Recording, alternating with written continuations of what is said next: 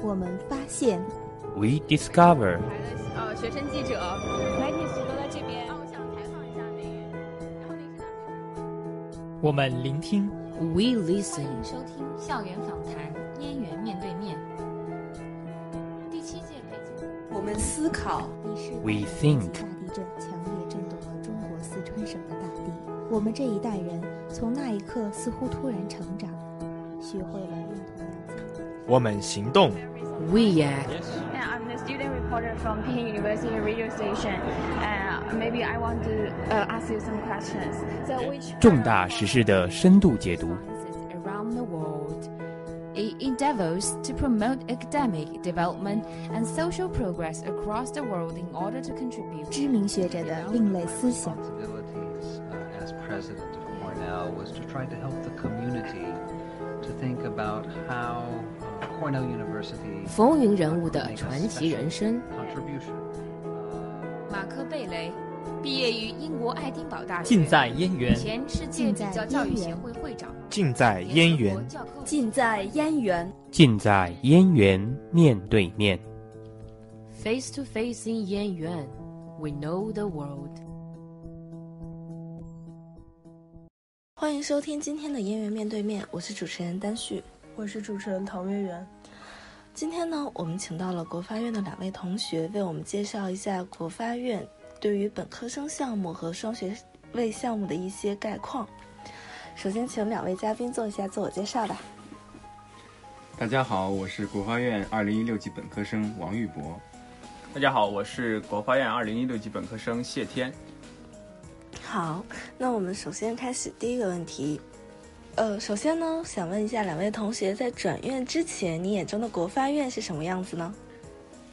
我第一次听说国发院这个名字是在二零一六年四月份，当年李克强总理访问北大，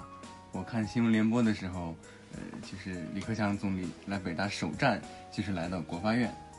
其实以前可能也听说过这个这个名字，但是从那以后，我对他的印象就非常深刻了。当时我看。林毅夫老师、杨洋老师、周先生老师等一大批著名的经济学家陪着李总理在在国发院参观访问，我就觉得这是一个著名学者云集的地方，也是一个对国家发展建言献策的一个地方。对，当时呃，从我个人的那个角度来讲，认识更多的还是呃，当时光华的前院长是张文颖老师，然后他的简历里面就。写了一句说他是国家发展研究院的联合创始人，当时就了解了一下这个学院，发现是许多大师云集的一个学院，然后后来就有了著名的林毅夫老师跟张武营老师互相辩论的一个直播，当时看完直播之后，就对这个学院的开放的风格，啊、以及它呃吸引的社会各界的这种强烈的关注，有了一个初步的了解。你觉得国发院和经院、光华之间的区别是什么呢？因为我是从光华转过来的，所以对经院并不是特别的了解。但是，呃，对比一下光华跟国发院的话，还是有有一些不同，但是有很多是一样的。比方说，一样的就是他们都是呃经济管理呃方面的这个学科，呃，比方说有很多现在国发院的老师之前都是在光华任教的，啊、呃，有一大区别就是。国发院现在我们本科生的专业还是，呃，三十人的专业主要还是集中于经济学这一个方向。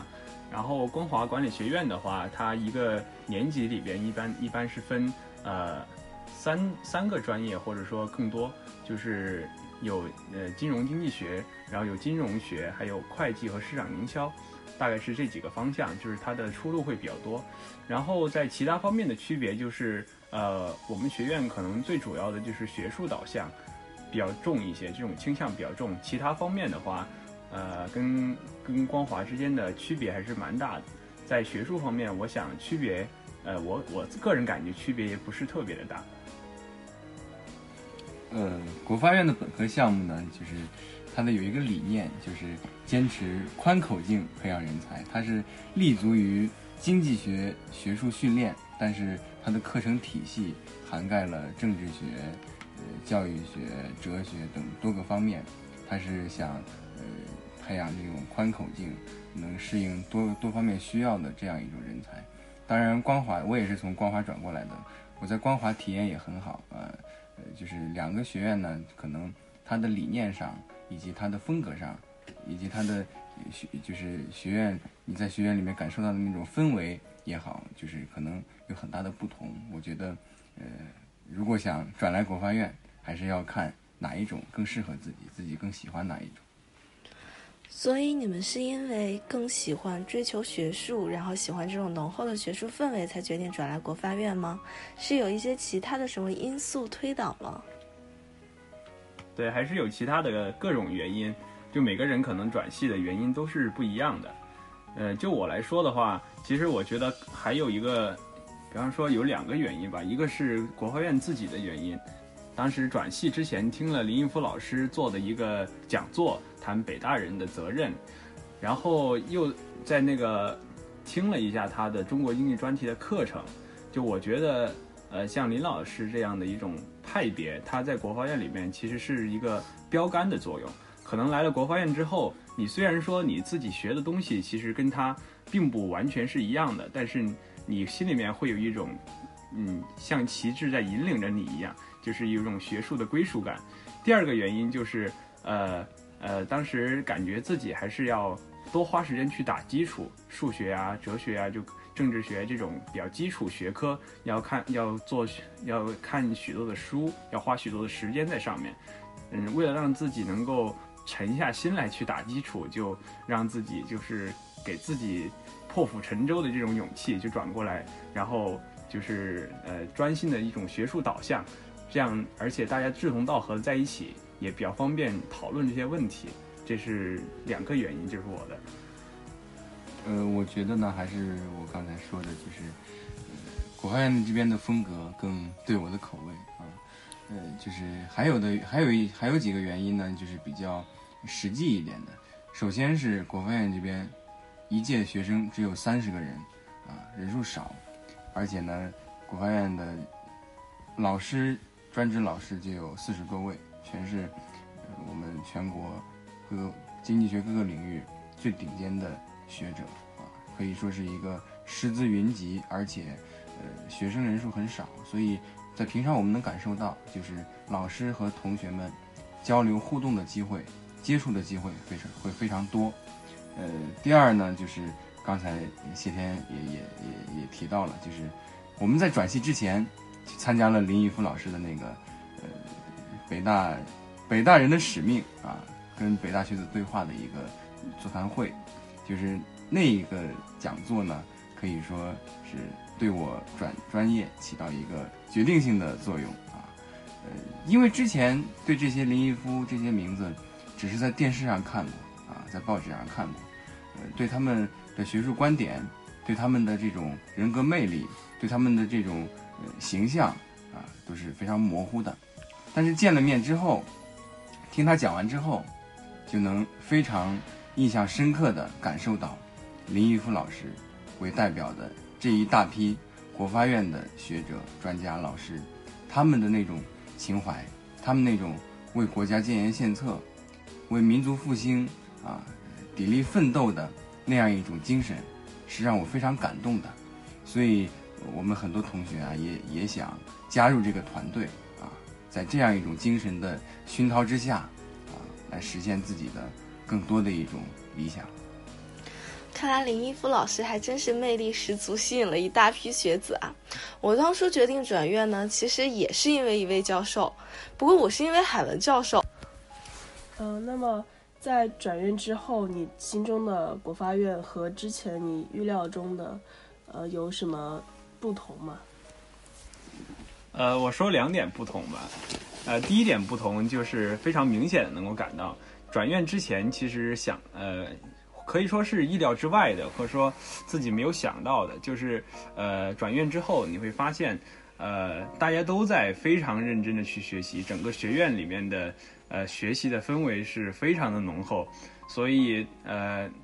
比较呃比较呃比较特别的一点就是，呃你会感觉到呃竞争会非常的激烈，呃这个同伴的压力会比较大，这是一点。第二点就是，呃，这是我在嗯转院之后的一个暑假，跟着呃国发院的老师的一个项目去做呃去做企业调查的时候，当时是去河南调查。呃，做了大概半个月的时间之后，就能够体会到，呃，虽然说，呃，像国发院它比较重视的是呃实地调研和对中国问题的许多实际的了解，当时有一个能够感受到的就是这种了解或者是实践，它的代价是非常大的，就是你去调研的过程当中会非常的辛苦，而且会需要呃全身心的去投入，会非常的累，有时候呢还很难得到别人的理解。在这种工作当中，呃，能不能够真正的坚持下来，我觉得也是一种考验。我觉得转入之后，国发院给我的，给我带来的，呃，不负我之前的期望啊，还是这些我我所预想到的，基本上都实现了。呃，就是刚才我刚才说的，呃，国发院老师都很有情怀啊，但是我现在越来越觉得有情怀是不够的。有一句话讲得好，就是手比头高啊，就是你不仅要有情怀，而且要有实现这种情怀的能力。就是刚才谢天也讲，就是我们有很多的实践调研的项目，包括今年暑假，我们也会在我们徐进涛副院长的带领下，我们前往江西做两周的呃调研啊。我觉得这种机会是非常多的，而且国发院呢是立足中国国情，立足中国现实，解决中国问题啊。这个在这个特点在其他学院、呃、没有国发院这么突出啊。另一个就是我刚才说的。呃国发院老师多，人学生少，就是这样一个特点呢。我现在感受也非常深。我们现在的核心课程啊，它都是小班教学啊，就是我们三十个人，以及还有一门课程是周其仁老师的真实经济、真实世界的经济学这个小班讨论课啊，它是十五个人的课程，是保证每个同学都能发言啊。这个当然是抽签决定啊，我有幸被选上了，所以感觉非常好啊。所以国发院的这种雄厚的资源来到这里啊，一定不会让我们失望。那么转院之后，在国发院的生活，你觉得最让你感兴趣的是什么地方呢？以及你们最喜欢的课程是什么？最喜欢的课程，我接着这个说吧。刚才提到那个周老师的。周其仁老师的《真实世界的经济学》啊，这门课，这门课呢是他今年第一次开的，是专门给国发院的本科项目开的。呃，刚才也说了，就是十五个人啊，从这三十个人中间抽签选择十五个。那么平时的这种要求呢，就是周老师会提供很多的阅读材料啊，让你嗯平时课下的时候仔细的阅读、仔细的思考。课上是每周五早上。啊，四个小时，呃，老师带着大家讨论。周老师是一个经历非常丰富的呃著名学者啊，他曾经在黑龙江打过十年的猎啊，也参加过国家很多重大改革项目的讨论啊，亲身经历了八十年代这个我们农村改革，包括家庭联产承包责任制，呃一系列制度的那个设计啊。是是对我们贡献非常大，经历非常丰富，呃，知识非常渊博啊，讲话呢非常的生动有趣，而且平易近人，所以呃在整个讨论中，我们就能感受到那一种学者的风范，以及从他的经历中学到很多。国发院的生活呢，我觉得呃印象非常深刻的，呃就是抛开就是学习和学术研究不谈。我觉得最重要的是我们三十个人啊，团可以说是团结一心啊，呃，一起做一些事情啊。比如说今年呢，我们五月份就要举办一场国家发展青年论坛啊，这个是国发院的学生自己来主办的一场品牌活动。我们邀请全国乃至全世界各个高校的。优秀青年啊，呃，围绕我们所提供的一些议题，做深入的研究啊，并进行讨论，啊，这就是我们学院学生的一个突出的特点啊，就是团结一心，而且做一些力所能及的、符合自己优势的啊非常有意义的活动。那有没有一些琐碎一点的生活中的事情呢？比如说，我知道谢天同学在帮助国发院建立了自己的小图书馆，根据同学们兴趣订了一些书，对吗？对对对，学院对我们这个活动是非常的支持，因为我们呃在三十个人里面，虽然说我们是第一届人比较少，但是为了今后的这个建制的完整，所以说我们还是建立了团委的和学生会的各个部门。像我们主要负责的就是倾斜的这一块部门，呃，团委里边老师当时就跟我们说，呃，同学们只要是对呃各种书籍比较感兴趣的，都可以把。书名报上来，跟老师一起商量，就看哪些书比较合适。然后学院呢，嗯，统一给大家呃采购一批书，然后供大家可以随意的借阅。呃，我们倾斜就主要是办这个事情，而且除此之外呢，老师还呃特别的留心说，如果说除了书之外，比较感兴趣的杂志之类的，也可以统一的订购。呃，所以一个是老师对我们非常的关心，就是。另外一个也是同学之间也是，呃，非常的有爱。另外还有一些生活上的比较有意思的就是，我们学院国画院它的教务老师对学生的态度是非常的友好，而且，呃，每次去国画院的教务办公室都会感到一股一种回家的感觉。我觉得这个是这个学院给我们带来的非常不一样的一种趣味。确实，我们的教务老师非常的和蔼可亲。那么很多课程呢，其实我们是跟双学位合上的，比如说一些大班课、博弈与社会啊之类的。你们觉得我们接受到的教育和，呃，双学位接受到的教育，他们在有什么不同的地方吗？嗯，我觉得最大的不同，呃，我还是说两点不同吧。第一点不同就是，呃，我们一一一进入学院的时候，学院就分配了学术导师。呃，我们经常跟呃呃生活导师、学术导师应该是大三的时候再分配。呃，生活导师的话，呃每呃我们跟他们之间的沟通都比较密切。再一个，因为他生活导师同时还要带硕士生跟博士生，所以我们其实跟高年级的呃硕博的学长学姐也有比较呃嗯比较密切的这个沟通。然后第二个不同就是我们的培养方案还是有很大的不一样。比方说，像我们这一届，就是在培养方案里有很多数院的课，像概率论啊、数理统计啊这一些。另外呢，我们是不用修，基本上是不用修完通选课的要求的。所以说，呃，在这个要求方面的话，我们来说，呃，在那个学科的一些广度和课程设计上，嗯，是应该说要深一些。然后，另外大三的时候还有呃许多小班课是针对于政治经济学。和政治学原理的一些课程，呃，就是在政治学这一方面呢，我们比双学位也有更多的这个呃课程的安排，